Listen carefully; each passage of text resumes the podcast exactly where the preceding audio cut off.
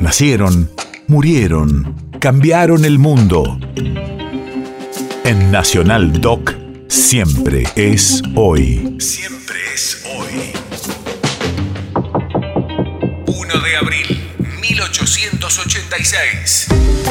Hace 136 años nacía en el barrio de Almagro de la ciudad de Buenos Aires Alberto Bacareza, máximo exponente del sainete porteño.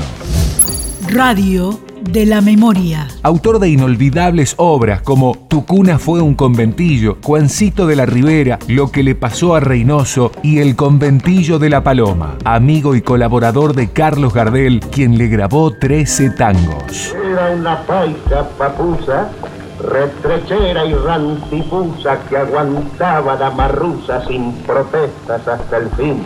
Y era un garabo discreto, verseador y analfabeto que trataba con respeto a la dueña del bulín. Esto no es vida, decía la percanta noche y día, y de celo se mordía cuando en la calle veía a sus amigas pasar con sus sombreros de paja, mucha seda, mucha nada. ¿Por qué si nadie trabaja, solo yo de trabajar?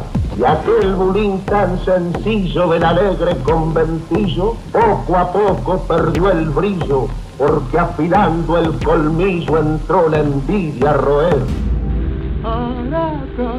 corazón, cállate un poco y escucha por favor este chamullo si sabes que su amor nunca fue tuyo y no hay motivos para hacerse loco. Araca, corazón, cállate un poco. País de efemérides.